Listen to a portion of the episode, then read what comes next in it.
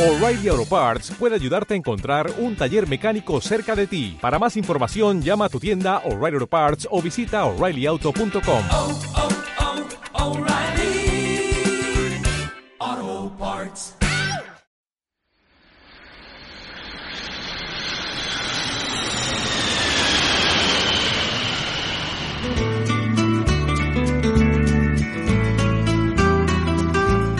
Escuchas Trotamundos del Español, el podcast de Profe DL para estudiantes de español, donde te invitamos a recorrer diferentes países junto a nosotros y conocer las variedades de esta lengua. ¡Comencemos!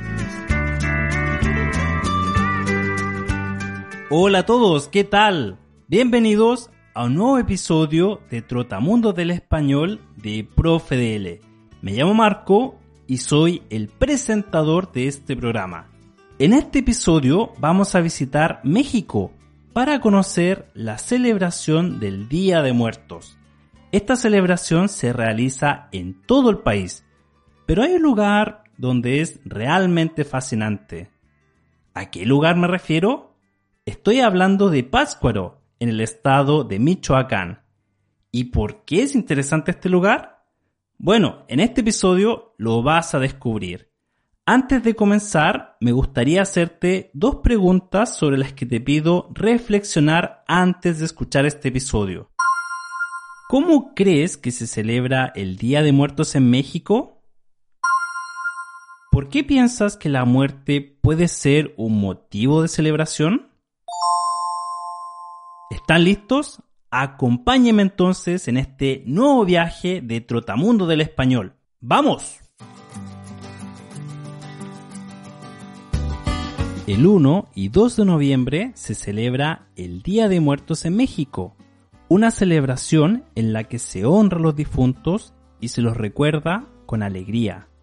Y para conocer más de esta celebración, me encuentro hoy, 1 de noviembre, en la ciudad de Pátzcuaro, en el estado de Michoacán. Acá hay una de las celebraciones más grandes y representativas del Día de Muertos en México. De hecho, Pátzcuaro, en la cultura purépecha, los habitantes de este sector, significa la puerta del cielo, un lugar idóneo para conocer la celebración del paso hacia el otro mundo. Y para conocer más sobre el Día de Muertos, me reúno con mi amiga mexicana Ivette en la Plaza Vasco de Quiroga para que ella nos cuente más detalles. ¿Qué tal Ivette? ¿Cómo estás? Hola Marco, muy bien, gracias. ¿Y tú? Todo bien, gracias. Ivette, cuéntanos, ¿qué representa el Día de Muertos para los mexicanos? Para nosotros los mexicanos representa un reencuentro simbólico con nuestros seres queridos muertos. Representa mantener vivo su recuerdo a través de compartir anécdotas de ellos y a través de los alimentos, fotografías, objetos personales que nos recuerdan a ellos que ponemos en las ofrendas. Ya veo, un reencuentro con los seres queridos muertos. Y dime algo, acá en el Tianguis, que es el mercado que está cerca de la plaza, acá en el Tianguis veo muchas cosas relacionadas con la celebración. ¿Qué son esos dulces de azúcar con forma de calavera? ¿Qué representan? Las calaveritas de azúcar están hechas con la técnica del alfeñique. Tienen varios tamaños y representan dos cosas principales. En el caso de que las pongamos en la ofrenda de Día de Muertos o en las tumbas, representan a nuestros antepasados. Además de sus fotografías, solemos poner una calaverita de azúcar con su nombre en la frente para representar a cada uno de nuestros seres queridos muertos. Pero también tienen otra función y otro simbolismo. Solemos comprar calaveritas de azúcar o ahora también se usan mucho las de chocolate con los nombres de personas a las que queremos mucho y que están vivas. Las regalamos con el fin de que ellos sigan venciendo a la muerte. Interesante, no sabía que también se regala a las personas vivas como una forma de expresar un buen deseo. Y veo algunos carteles que mencionan que venden pan de muerto. ¿Qué es y qué lleva este pan? El pan de muerto es otra representación de un esqueleto o una calavera. El pan de muerto lleva harina, mantequilla, huevos, azúcar, ralladura de naranja. También lleva para aromatizar agua de azar. Algunas personas sustituyen el agua de azar por anís. Algunos también le agregan vainilla. Hay muchas recetas, pero la más tradicional lleva agua de azar. ¿Y cómo decoran este pan? El bollo de pan de muerto se decora con unas formas de masa que simulan huesitos en sus costados y en el centro lleva una pequeña bolita que representa el cráneo. Entonces, toda esta comida es muy simbólica. Y también he notado algunas figuras de esqueleto de mujer con sombrero en muchos lugares. Y también algunas personas que llevan maquillaje de esa figura.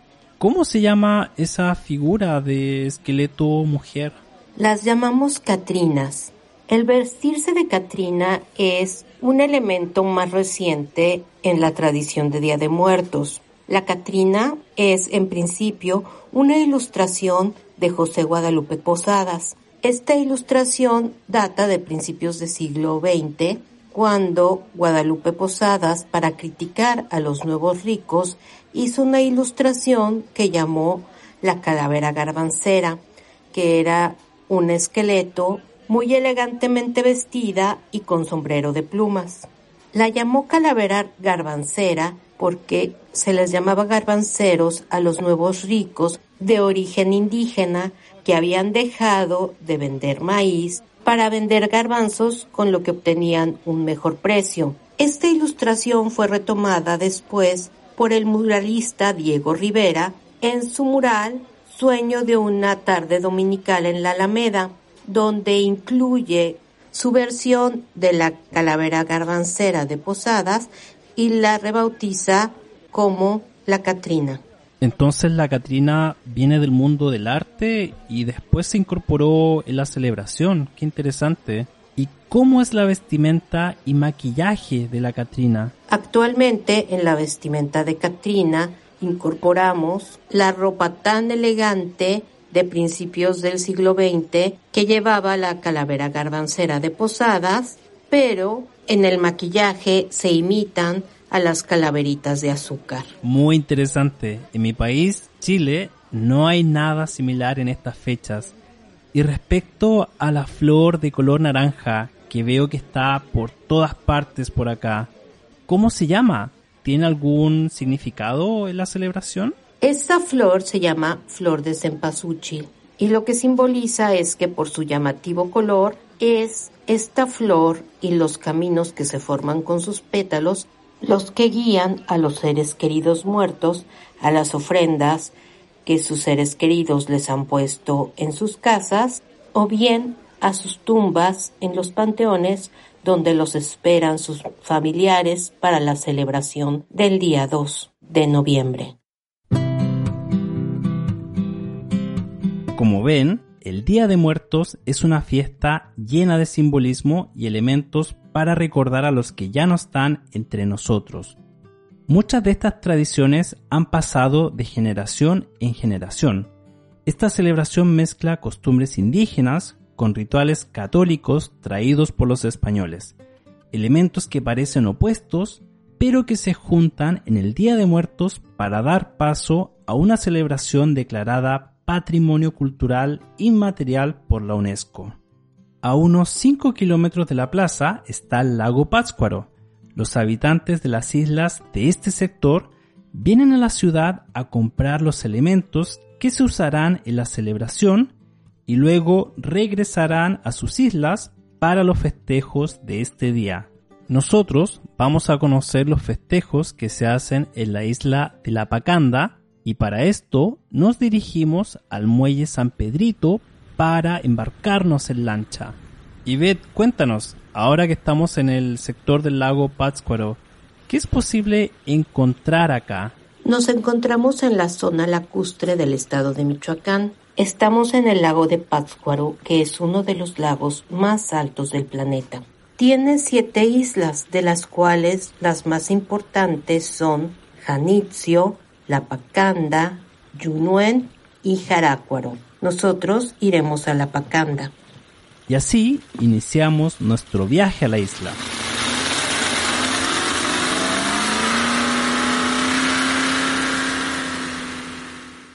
Luego de 45 minutos llegamos a la Pacanda, una isla donde viven principalmente granjeros y pescadores.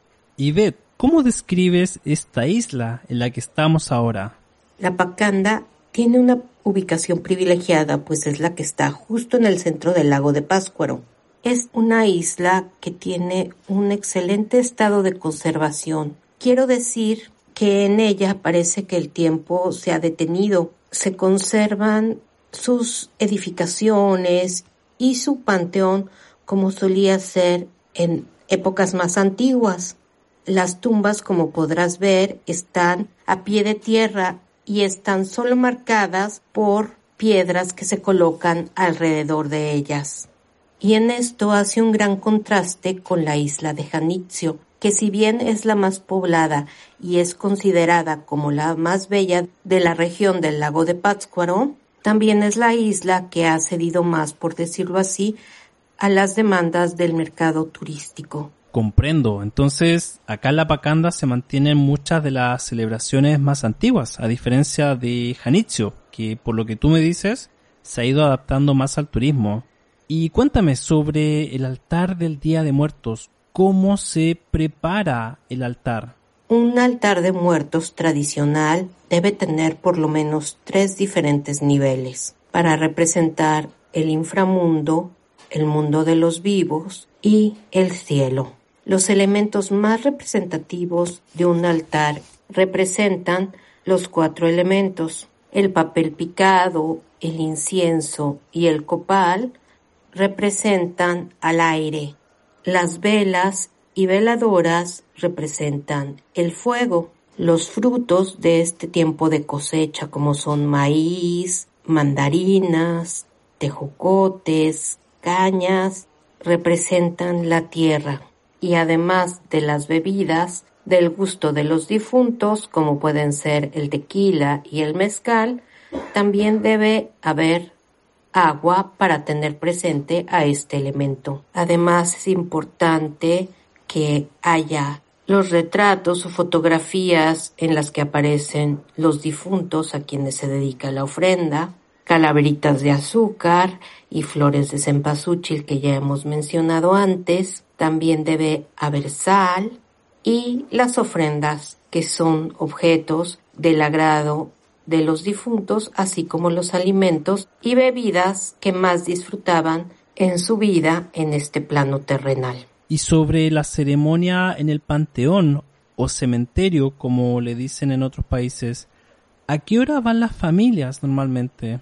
Las familias suelen llegar al atardecer para colocar todo lo que han preparado sobre las tumbas, decoraciones, alimentos y ofrendas. Y desde el panteón esperamos la llegada de la noche. Al anochecer comienzan los rituales un arco de flores de cempasúchil se levanta para dar la bienvenida a los visitantes del otro mundo. Suenan también las campanas de la iglesia para guiar a los muertos. Las llamas de incienso y las velas arden cerca de las tumbas. Las oraciones católicas se mezclan con los ruegos purépechas. Acá Ivette nos cuenta más sobre esta noche. A la noche del primero al 2 de noviembre se le conoce como la velación de las ánimas. Es una noche para invocar, para recordar a nuestros seres queridos muertos y está envuelta en la solemnidad del silencio, de la oración, de los susurros, de los recuerdos y a veces también del llanto. Luego de pasar la noche en vela, Llega el amanecer del 2 de noviembre, momento en el que comienza la celebración. Desde el amanecer, las familias empiezan una gran celebración. Todos sienten en su corazón que sus seres queridos muertos están de vuelta y celebran con ellos, y entonces festejan como si ellos estuvieran ahí. Festejan su vida, sus recuerdos, a veces con música y bailes, Algunas familias que tienen alto poder económico suelen incluso contratar mariachis para que les canten sus temas favoritos a sus difuntos.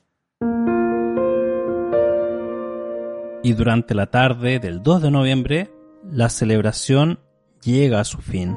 Al final, suele volver la tristeza, el recuerdo de que ellos ya no están con nosotros y muchos de los familiares lloran mientras recogen los restos de esa gran celebración de la vida que es el Día de Muertos. Así concluye el Día de Muertos. Los vivos que celebran hoy este día también serán recordados por sus familiares cuando mueran. El Día de Muertos nos recuerda que la muerte es parte de la vida. Como dijo alguna vez el caricaturista mexicano José Guadalupe Posada, la muerte es democrática, ya que, a fin de cuentas, güera, morena, rica o pobre, toda la gente acaba siendo calavera.